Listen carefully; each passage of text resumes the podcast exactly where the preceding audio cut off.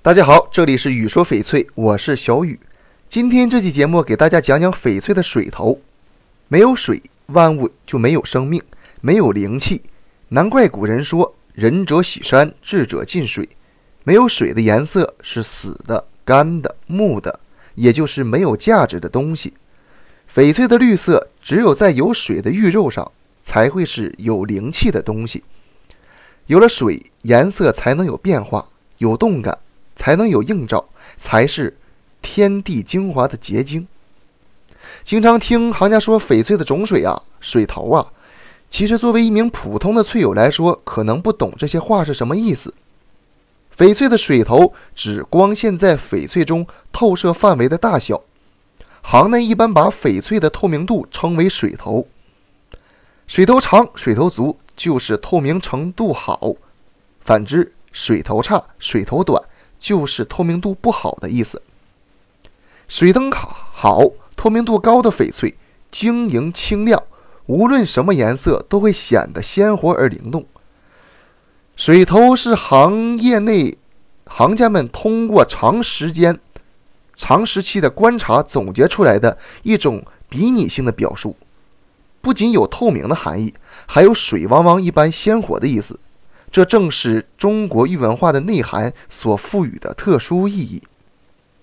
行业上常用挡光片或聚光手电来观察光线深入翡翠内部的程度，并根据光线在翡翠中渗透范围的大小定量来对翡翠的水头进行分级。如果光线渗达九毫米，则称为三分水；达三毫米，则称为一分水。并依此把透明度大致分为透明、亚透明、半透明、微透明、不透明。翡翠越透明，则其级别越高，价值也越高。翡翠透明度划分如下：一、透明，老种玻璃地，无石花和棉絮，透过翡翠的字迹可见；二、亚透明，有少量石花。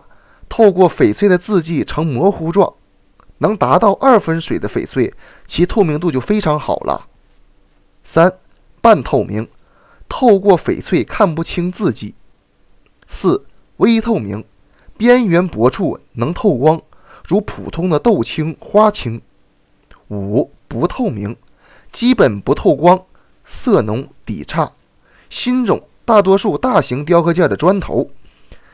水头好的翡翠，其颜色是活的，而且具有动感，能体现在鲜艳浓韵的颜色，清澈纯净、清灵欲滴。这是因为光线进入翡翠后，无数的小晶体产生反射、折射等的结果。如果光线大部分不能透过翡翠的表面，翡翠的颜色就会显得死板、呆滞、不吸引人。影响透明度的因素主要有以下几个：一。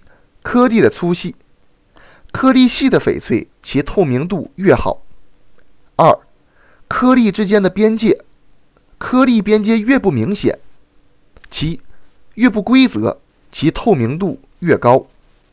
三，颜色的深浅，即使透明度好的翡翠，若颜色太深，也会影响透明度。四，在观察翡翠水头的时候，我们必须十分仔细。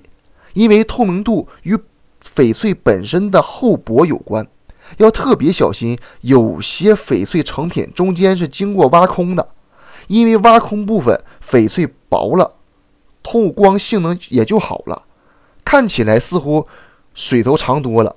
相对来讲，透明度越高的翡翠质地越好。这期节目就给大家讲到这里了，喜欢我的可以下方关注，咱们下期节目见。